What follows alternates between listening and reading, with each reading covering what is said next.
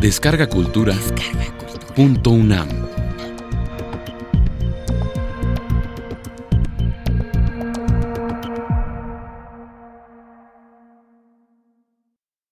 El chamanismo entre los nahuas y los mayas. Curso impartido por la doctora Mercedes de la Garza durante el mes de marzo de 2014 en la sala Carlos Chávez del Centro Cultural Universitario, dentro del programa grandesmaestros.unam. Módulo 5. El éxtasis entre los mayas. Primera parte.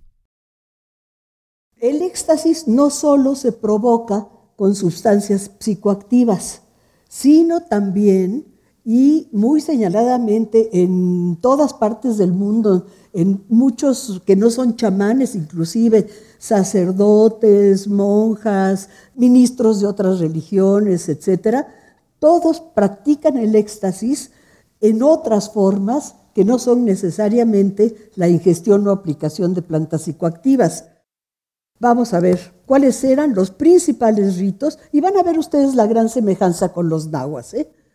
Eran ayuno, abstinencia sexual, oraciones que siempre eran cantadas y acompañadas de música, la meditación, el insomnio también es muy importante para provocar el éxtasis y en estos grupos el autosacrificio sangriento.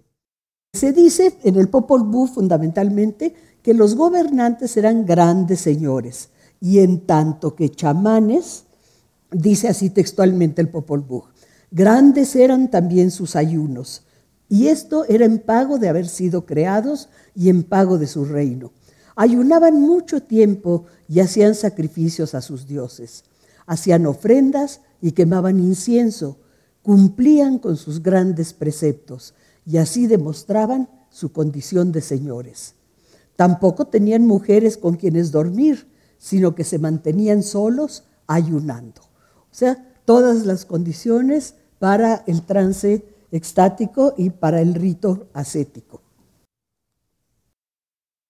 Aquí estamos viendo al adolescente heredero del trono de Dos Pilas, de la ciudad de Dos Pilas en Guatemala, que realiza su primer sacrificio del pene, aquí con ayuda del sacerdote.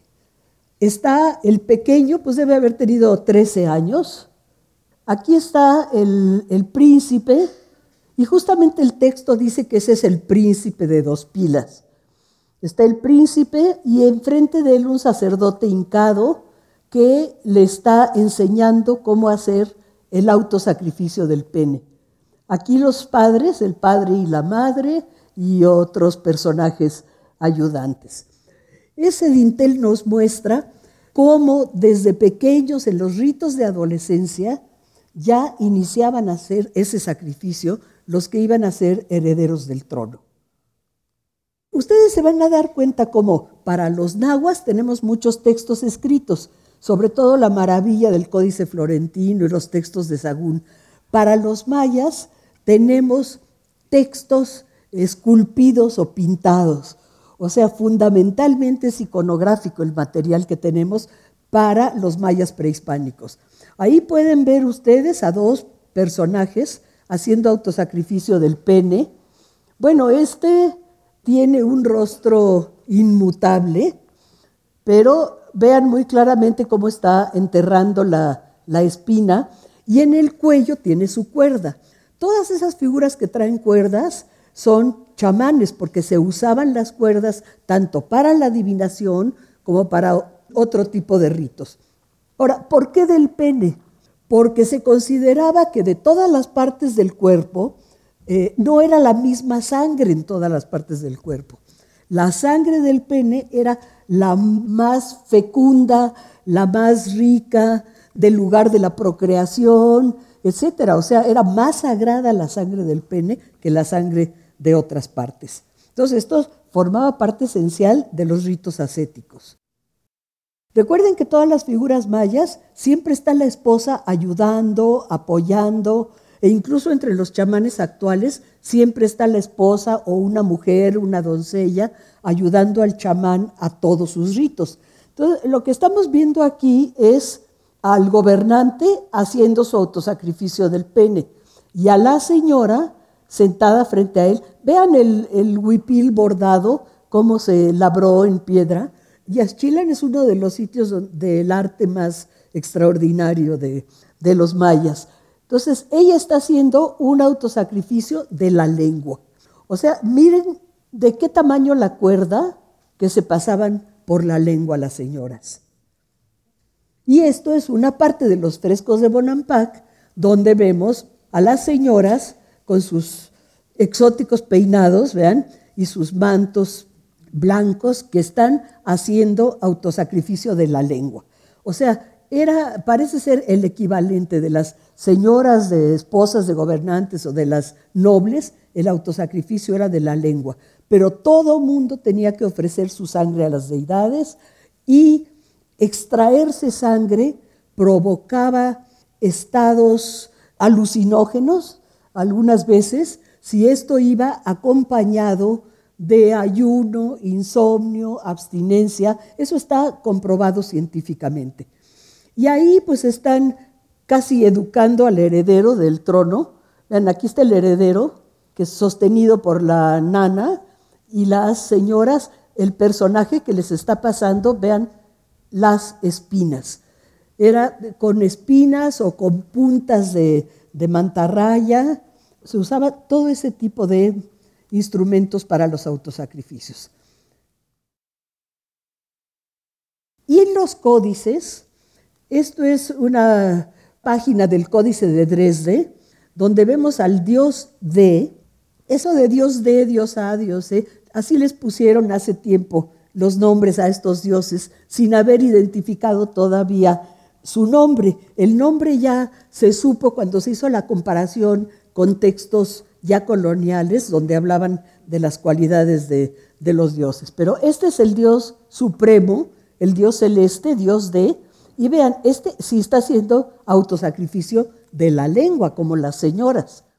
Aquí vemos a otros dioses, el dios N, que es el dios de los chamanes, precisamente, con el dios del maíz, que se caracteriza por esas hojas que salen de su cabeza, y ellos están en una, en una franja, una especie de árbol, con botones de flores, al parecer.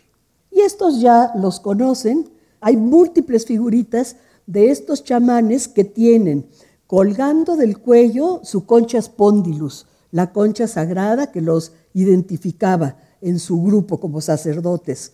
Los tocados, siempre la cabeza tapada, porque tenían que tener siempre la cabeza tapada, por eso de que en la mollera eran los que tenían el cerebro abierto, dicen algunos mayas, y tenían que cubrirla y protegerla, como todos los sacerdotes de muchas otras religiones. Y las escarificaciones en el rostro. Esas escarificaciones eran signos de haber pasado por los ritos iniciáticos. Ahora pasamos a el otro medio, el más fácil, los hongos y las plantas sagradas. Hongos, plantas y animales psicoactivos fueron empleados por los gobernantes y los señores en ritos chamánicos de iniciación, de adivinación, de transmutación en animales y seres fantásticos. Recuerden que también se podían transformar en bolas de fuego o en cometas. Estos seres fantásticos eran sus guayob, o sea, el guay, el alter ego animal, pero que también podía ser un fenómeno atmosférico o algo así. Y eran los alter ego de los chamanes corresponden ellos a los nahuales, eh, nahuas de los que hablamos la vez pasada. También se usaban estas plantas en reuniones sociales y recepciones políticas que tenían cierto componente ritual. Si iba a haber un, eh, un, evento político, había un ritual. Bueno, hoy todavía cualquier evento político hay ciertos ritos, ciertas fórmulas, ¿no? Para llevarlo a cabo. Ellos también lo hacían, pero les ofrecían a los visitantes pues un cigarrito y una copita. Todo eso se revela entonces en la, en la escultura, en las fuentes, etc. Y ahí tienen un vaso que tiene una recepción, un tributo que está trayendo un señor secundario al gobernante de un sitio. Le traen mantas, le traen algo en esos bultos, un bastón de mando. Aquí viene otro cargando una piel de jaguar y este acompañando al señor de un sitio secundario, que es el que va a entregar el tributo al gobernante maya. El gobernante maya tiene atrás a alguno de sus señores secundarios que tiene una antorcha, también este trae una antorcha, pero este está fumando un cigarro. En las reuniones se fumaban cigarros y se les ofrecía bebida que aquí está contenida en el vaso de cacao. Aquí eh, hay una vasija en la que hay un espejo de obsidiana. En los hongos y plantas, la idea de ellos, residen para el indígena deidades que al penetrar al cuerpo humano liberan el espíritu, permiten la salida del pichano, del chulel, del tonali, para vincularse a los dioses e internarse en los espacios y tiempos sagrados. Pero para todos estos grupos, si no son ingeridos por alguna persona que no sepa manejarlos y que no esté preparado tanto anímica como ritualmente para el contacto con lo sagrado, o sea, haber pasado antes una purificación, oraciones o, abstinencia o ayuno también, si no está preparado, el poder de estos eh, hongos y plantas puede ser mortal, como el poder del rayo o el poder de la serpiente. El uso de estas plantas para todos los indígenas, tanto los prehispánicos como los coloniales y actuales, entra, por tanto, en el campo del ritual y su manejo está exclusivamente en manos de los chamanes. Eh, la vez pasada les decía que a veces el chamán en un rito de curación hace ingerir al enfermo el alucinógeno o al consultante, pero eso pues lo decide el chamán y el consultante o, el enfermo ya está preparado para eso y todo se da dentro del ámbito del ritual. Por eso todos los que llegaron en bandadas allá con María Sabina a Oaxaca a probar los hongos, pues muchos se volvieron locos, otros se murieron. No, claro, llegaron a ver oh, qué maravilla era eso de los hongos, pero sin todo lo que es el ritual que debe haber alrededor, ¿no? La pobre María Sabina, como les platicaba hace poco, dijo al rato que ya los hongos no le decían nada, porque ahora ya hablaban en inglés, después de que habían llegado todos esos, ¿no? Si ya no les entendemos a los hongos, ya no hablan mazateco. Vamos a ver primero los hongos.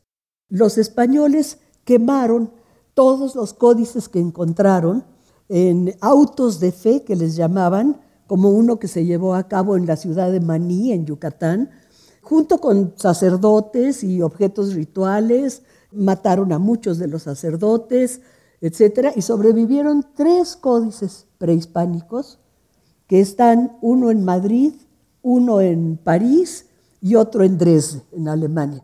¿Qué hacen allá? Pues se fueron durante la colonia, ¿no? Fueron a parar allí y ahí se quedarán porque no los van a devolver jamás, ¿no? En los códices vemos a las deidades llevando a cabo los ritos, o sea, como los dioses que acabamos de ver del Códice Dresde. Ellos protagonizan los ritos, son, aparecen así como los paradigmas de la vida ritual que debía venerar rendir el culto a esas mismas deidades, ¿no? O sea, aparece el dios de la lluvia haciendo el rito que se le debía ofrecer al dios de la lluvia, etcétera, ¿no? En cuanto a la escultura, se conservan muchas obras que nos hablan del uso ritual de alucinógenos. Destacan, sobre todo, esculturas de hongos halladas en las tierras altas de Guatemala que pertenecen al periodo preclásico, o sea, es de las obras más antiguas en el área maya. ¿Qué revela esto? Pues la gran antigüedad en el uso de los psicoactivos. Son de la misma época que todas las figurillas de Occidente que hemos visto de chamanes, también de esa época y también del periodo preclásico en el altiplano central y ya posteriormente algunas cosas de Teotihuacán. Pero también en El Salvador, Honduras y México sobre todo en Veracruz y Guerrero, o sea, El Salvador y Honduras sí es maya todavía, pero Veracruz y Guerrero pues no. Y ahí se han encontrado abundantes esculturas de hongos, más de 200 esculturas de hongos, en excavaciones, en tumbas, etc. La mayoría pertenece al primer milenio antes de Cristo. Una peculiaridad de las esculturas guatemaltecas es que algunas son miniaturas y los estípites tienen figuras de animales. Recuerden, el estípite es el tallo de la flor del hongo, que eso es el hongo, ¿no? Eh, los estípites tienen entonces figuras de animales como jaguares, sapos, seres humanos en posturas rituales, con brazos y piernas cruzados en actitud de éxtasis. O sea, son clarísimas, son un libro abierto esas esculturas, otras realizando una acrobacia mágica de transfiguración, etc. ¿Por qué están todos estos hongos y aparecen, como les he dicho, en la parafernalia ritual de los chamanes? Pues pudieron haber servido como una especie de talismanes, porque ahí iban cargando en, su parafernalia sus esculturitas de hongos. Y ahí tienen varias, de Guatemala todas ellas. Fíjense, aquí está uno haciendo una acrobacia. ¿Qué significa hacer una acrobacia ritual? Es uno de los métodos de transmutación en animales.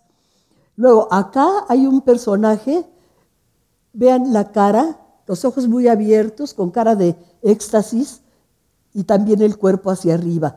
Otra figurita aquí, aquí una figura sentada meditando, por acá un animal, acá un jaguar, etc.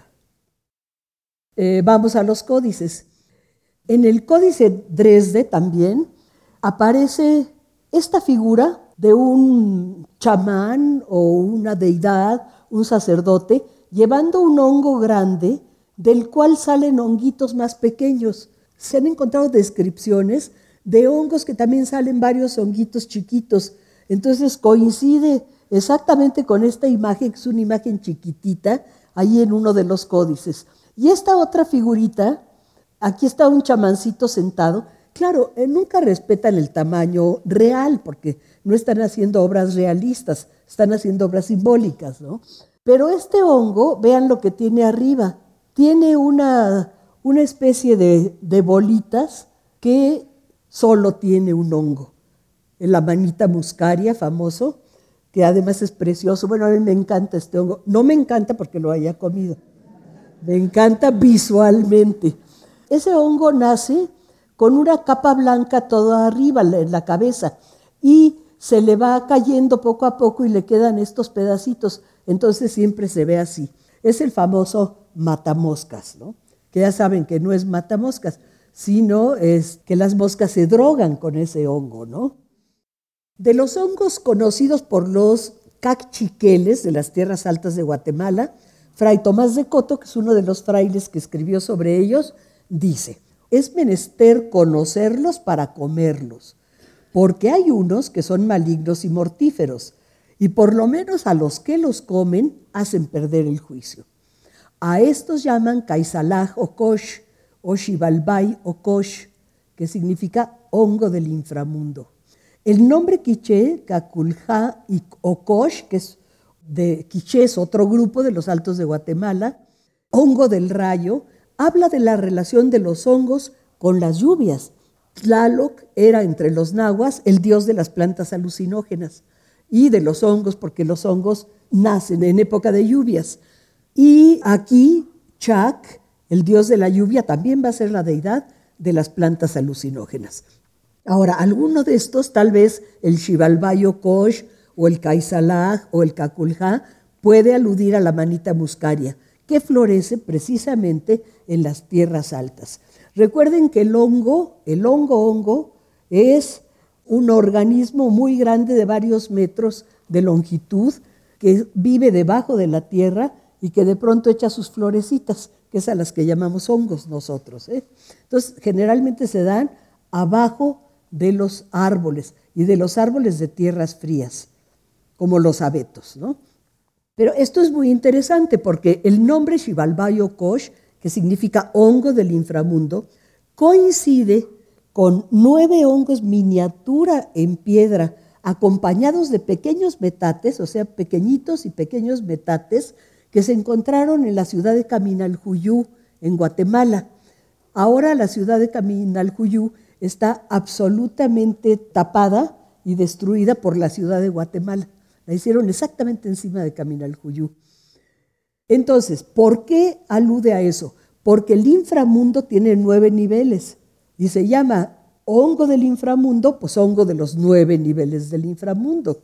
Esto nos habla de los peligrosos efectos de ese hongo, pero también de las iniciaciones de los chamanes, que tenían que morir ritualmente, bajar al inframundo simbólicamente o ser tragados por la serpiente iniciática y después renacer sacralizados. O sea, hay una relación interesante ahí entre ese dato. En esta imagen está el dios del maíz echando sus granos aquí y enfrente de él el dios de los mercaderes que siempre se representaba negro y se llamaba Ekchuach. Está esta deidad ofreciéndole un hongo con unos puntitos arriba. Se ha interpretado, no solo yo, sino varios otros estudiosos, como a manita muscaria, ¿no? Le está presentando una manita muscaria pero no solo lo lleva a este, porque algunos otros investigadores dijeron, no, esos deben haber sido abanicos o alguna otra cosa, o sonajas o algo así. Yo estoy de acuerdo con que son amanita muscaria, aunque parecen abanicos o parecen sonajas, como se han interpretado, ¿no? Ekchuac es el nombre también de un alacrán negro que se da en Yucatán, muy grande, y el dios, este dios, se representaba muchas veces con cola de alacrán.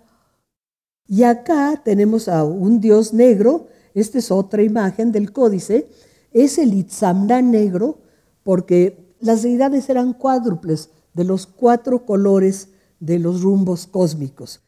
Entonces el Itzamna negro, que simboliza cielo nocturno y se relaciona precisamente con el escorpión como el dios M, se representó aquí en estado de éxtasis, acostado dentro de un encerramiento, en una estera, porque está sobre un petate, como se ponían en Yucatán, según los libros de Chilam Balam, los chilames que profetizaban tirados de espaldas en el suelo. Una síntesis, por supuesto, de todo lo que se puede decir de hongos, ¿no? Y vamos a las plantas sagradas. Una de ellas es el matul, por otro nombre Tojku, que es la famosa Datura stramonium. Le llamaban los mayas la ponzoña e higuera del infierno y corresponde al Tlapatl náhuatl. ¿Cómo sabemos que corresponde al Tlapatl náhuatl? Porque la relación de Santiago Atitlán, que son textos escritos en la época colonial por los encomenderos, dice así, hay una hierba que los naturales tienen por cosa mala, la cual es a manera de beleño, que en lengua de ellos se llama matul y en la mexicana tlapatl. O sea, nos facilitó este texto identificar esa planta, ¿no? La cual dice, bebiendo la hoja de ella algún indio o la semilla, lo torna loco o desmemoriado, y algunos mueren de ello, conforme a la complexión del que bebe. Es la datura stramonium, que en Yucatán se llama tojcu chamico o berenjenilla. Un uso muy común en Yucatán era y es todavía poner las hojas debajo de la almohada para producir sueño. O sea, en vez de tomarse una pastilla para dormir, ponían sus hojas de matul abajo de la almohada y se dormían porque es omnífera esta planta. Pero dicen los textos, si eran muchas, o sea, si se ponían muchas hojas, provocaba locura. Se usaba para curar múltiples enfermedades, como todas las plantas psicoactivas que fueron las plantas curativas, como reumatismo y dolores de cabeza, hemorroides y úlceras, así como para hacer maleficios. Aquí no dice qué gota, pero seguramente acuérdense que lo que llamaban gota ellos, que ya, ya lo discutíamos la vez pasada, era pues algo como acumulación de urea o, o algo así. Eso ya sería otro tema, entrar a todo lo que son las enfermedades.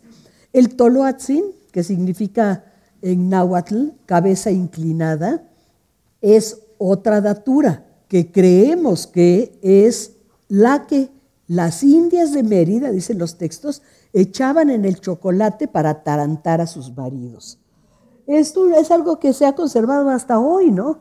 Era que para que no las dejaran los maridos. Y claro que si le daban Toloatzin, no las dejaban. Se quedaban tontos sentados en un rincón de la casa.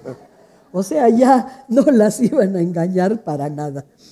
Y el Toloatzin tiene a veces otros colores. Miren, se parece mucho a la Datura stramonium y hasta el floripondio, pero a veces tiene esos colores amarillitos y otros color de rosa. Hay unos amarillos más intensos.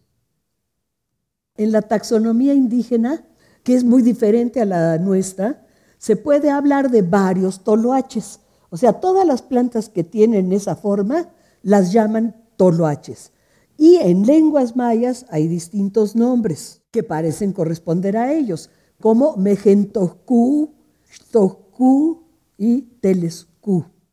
El ritual de los bacabes, del que ya les he hablado, menciona el telelcú, telescú, para curación de huesos mezclada con cal y hojas de coch o higuerilla. Se dice que tiene las propiedades de la belladona.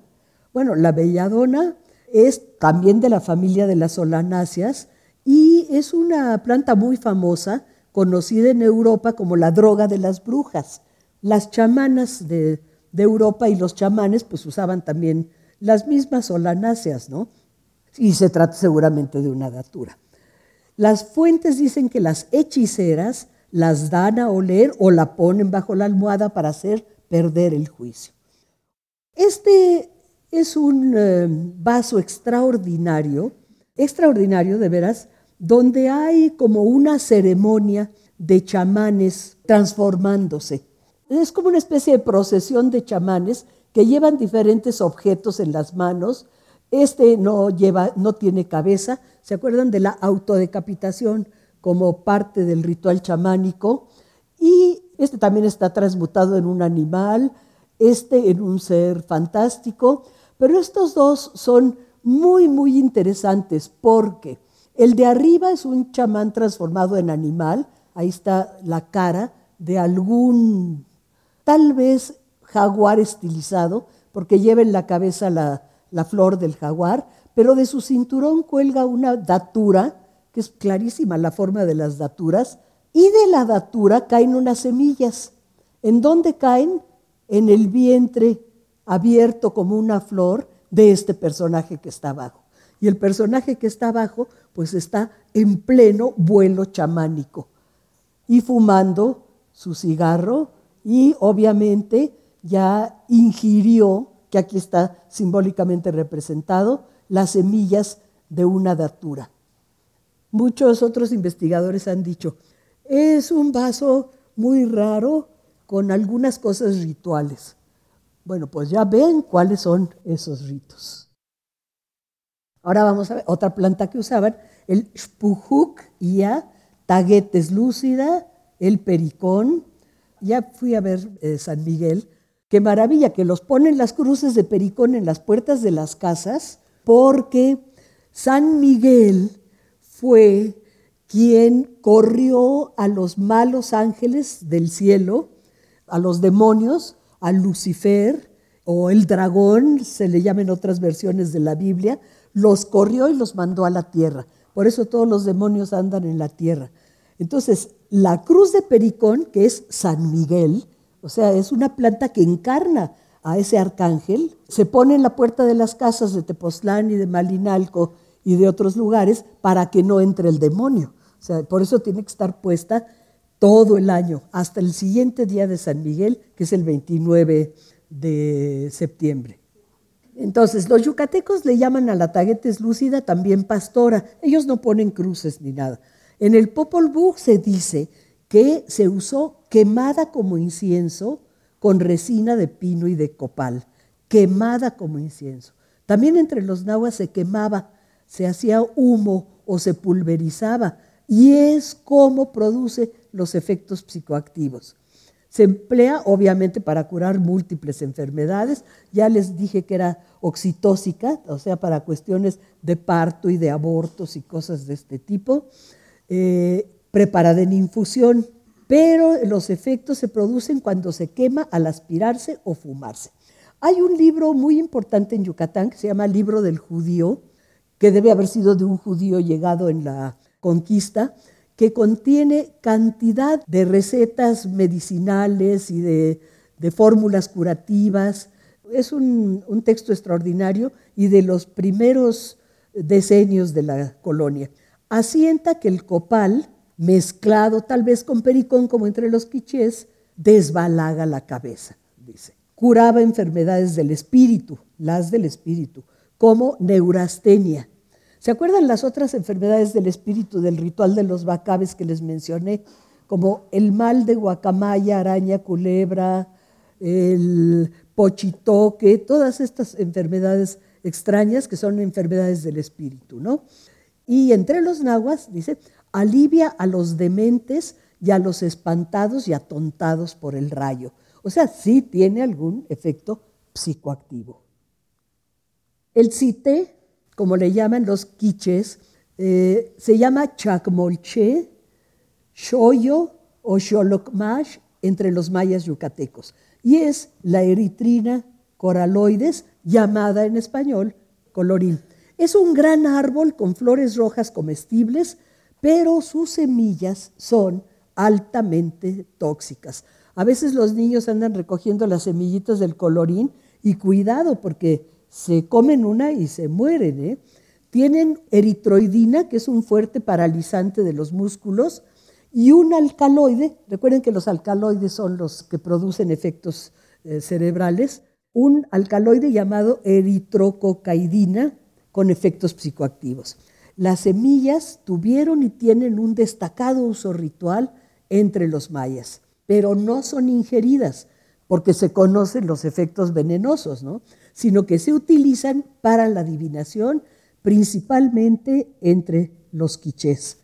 Y eso desde la época prehispánica hasta la actualidad, porque los adivinos primigenios en el Popol Vuh que están eh, enseñando los métodos de adivinación están usando cité, o sea, colorín. El árbol en náhuatl se llama tzompantli, tzompantli, como el donde ponían las calaveras de los muertos del juego de pelota. En Tepoztlán le llaman chompantle y con las flores hacen unos tamales deliciosos en la época en que florea el colorín, o sea, es absolutamente comestible, pero cuidado con las semillas. Los quichés, claro, no les importaban a ellos las flores, les importaban las semillas, justamente. Entonces, guardan las semillas en sus envoltorios sagrados y se lavan con alcohol. Después de haber lavado perfectamente la semilla, ingieren un poco de ese alcohol.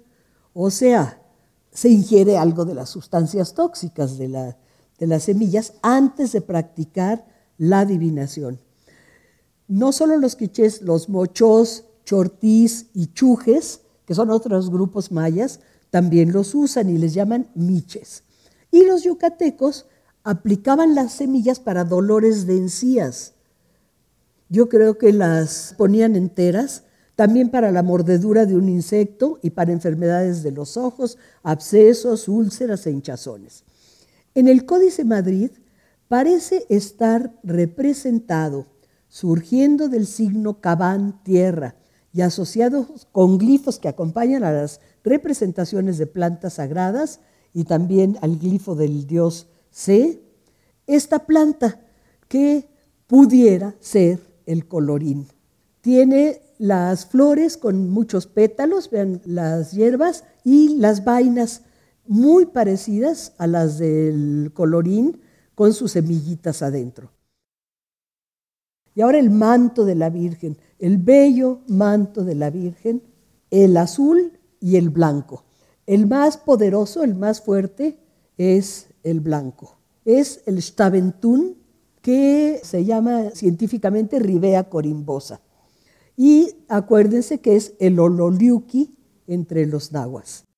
Y abajo el Tlitlilzin, que entre los mayas se llama Yaxquelil o Hipomea violácea. Estos son de los alucinógenos más fuertes y más peligrosos que hay.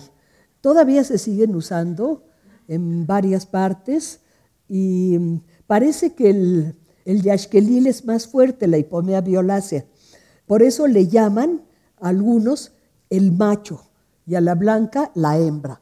La vez pasada les decía como los nahuas también les llaman macho y hembra a las plantas. Entonces son dos especies diferentes, pero les llaman macho y hembra. Y vamos de nuevo a los códices. Aquí vemos en el centro a Chaak, el dios de la lluvia, el Chaak negro, trepado en un árbol, y los otros dos son también Chaak, trepados en otros árboles, y llevan con ellos flores. Este lleva unos botones de flores que pudieran ser daturas, este también, este otro Chaak, pero este lleva una que ya está muy identificada, que es la ninfea ampla. ¿Y cómo corroboramos que esta florecita que el chac negro lleva aquí? Pues por alguna otra imagen de los códices. ¿Cómo lo corroboramos? Porque aquí está chac también, mírenlo, sacando una igualita, pero del agua. O sea, esto es muy claro, es una flor acuática.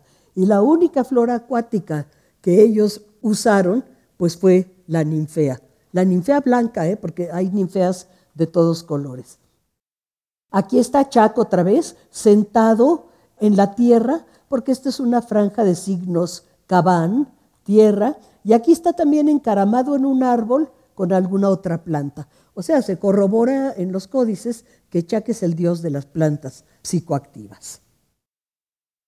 Bueno, aquí son los vasos mayas tan extraños y que pues los textos que tienen no dicen nada, la verdad, porque yo he consultado con epigrafistas especializados en, glifos pintados y los textos, que es toda esta franja, no dicen mucho.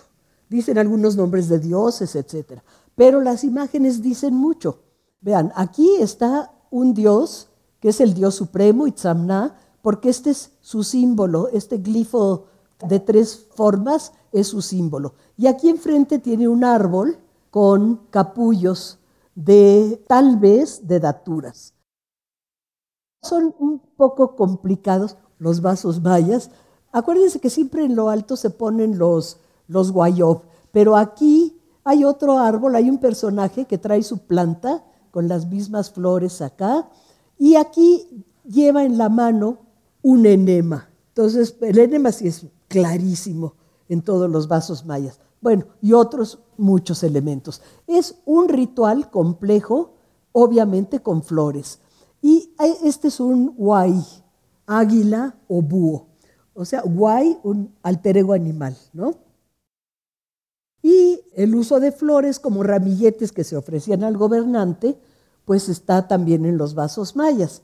Vean, aquí está el, gobernante sentado siempre en su trono y dos personajes le ofrecen ramilletes de flores y algunas otras cosas. Este lleva una vasija, tal vez con eh, instrumentos para el autosacrificio. O sea, aparecen ligados los símbolos en las vasijas. Entonces, por eso podemos identificarlos como rituales de tipo chamánico.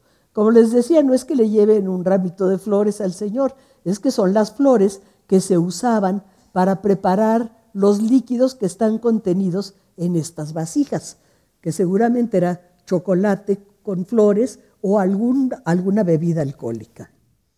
La vez pasada les hablaba de los nahuas que consideran que en cada una de las plantas sagradas hay un ser antropomorfo que se le manifiesta al que comió la planta y dialoga con él y le responde todo lo que el chamán le pregunta. Eso dicen los textos nahuas. En los textos mayas, pues vemos aquí a los gobernantes personificando al dios del maíz.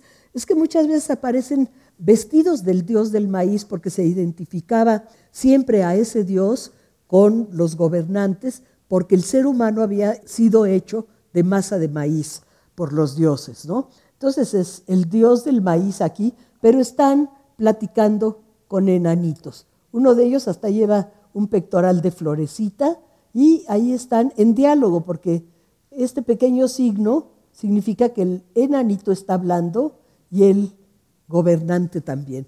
O sea, lo que nos dice un texto náhuatl nos dice una pintura maya y coincide. Tabaco. se llama Mai o Kutz, es la nicotiana rústica, y tenemos ahí una figurita de Jaina fumando su cigarro, y este personaje fumando un gran cigarro del que salen enormes volutas de humo. Este es un dios, o sea, otra vez una deidad asociada a los ritos de fumar. Este es una deidad del inframundo que lleva el dios L, se llama L, que lleva un tocado de plumas y de ave moán, una piel de jaguar, o sea, muy identificado también con los chamanes. Lleva también aquí, saliendo de la frente, estas como volutas que en otras figuras representan la exhalación del espíritu. El tabaco ha sido la planta sagrada más importante en el ritual maya. Forma parte esencial de la parafernalia de los chamanes y está presente en todos los ritos. O sea, no solo los ritos chamánicos, en todos los ritos de todo tipo. Los grandes ritos que se hacían en las plazas de, la, de las zonas ceremoniales, todo tipo de ritos, siempre hay tabaco ahí, hasta, como les dije hace un rato, para recibir al que viene a entregar un tributo, ¿no? Combate a los animales malignos. Es el medicamento milagroso que cura múltiples males. El ritual de los bacabes le llama el gran señor de las dolencias. Pertenece a la familia de las solanáceas, o sea, todas las solanáceas son psicoactivas. ¿eh? Entonces, el tabaco contiene escopolamina, que es un alcaloide, y provoca estados alterados de conciencia, por supuesto. Fumado y bebido, estoy hablando del tabaco, la nicotiana rústica en bruto, como les decía la vez pasada, no de cigarros Malboro, ¿no? del tabaco eh, en bruto. Provoca estados alterados de conciencia. Lo fumaban y lo bebían, o sea, también lo hervían y lo bebían. Entonces produce embriaguez, es un narcótico el tabaco y tiene poderes, por tanto, analgésicos y estimulantes. Se usaba también en la adivinación. Los cañutos para fumar, de los que vimos la vez pasada a Moctezuma ahí con su gran cañuto, y los textos nos describieron lo que traían los cañutos adentro, ¿no? Tenían tabaco mezclado con hongos y otras plantas psicoactivas tostadas y pulverizadas. Se han detectado algunas plantas que se mezclaban con el tabaco también entre los mayas. Y en estado de adivinación, de trance, para ejercer la adivinación, como los, eh, los bacabes, ahí están acostados los dioses, así efectuando el rito. Aquí otra vez el dios supremo, ese le encantaba participar en todos los ritos, Itzamna, ¿sí? ahí está Itzamna, y acostado sobre la tierra, porque este es el glifo de tierra. Este, fíjense, también participaba en los ritos y también se le rendía culto. Es el dios de la muerte, Ahpuch. ¿eh? Y este es el dios del maíz, que se caracteriza por hojas de maíz en su cabeza. Pues los tres están en estado de trance, acostados sobre la tierra, fumando sus cigarros. Fuentes y Guzmán, que es uno de los cronistas del área maya, sobre todo de Guatemala, dice lo siguiente, les leo la cita. Dábanle también adoración y atribuían deidad a la hierba llamada pisiet. Aquí utiliza el término náhuatl, pero es que pues ya en esa época, ya es en la época colonial, los mayas también usaban a veces los términos náhuatl, que es el tabaco, con la cual tenían superstición tomándola en humo y embriagándose con ella. Hacían invocación al demonio para saber las cosas futuras y consultarle los ruegos y pretensiones de otros que se las encomendaban, o sea, el que les iba a consultar, siendo de entender que este oficio de agoreros era anexo a los sacerdotes de sus endemoniados y aborrecibles ídolos.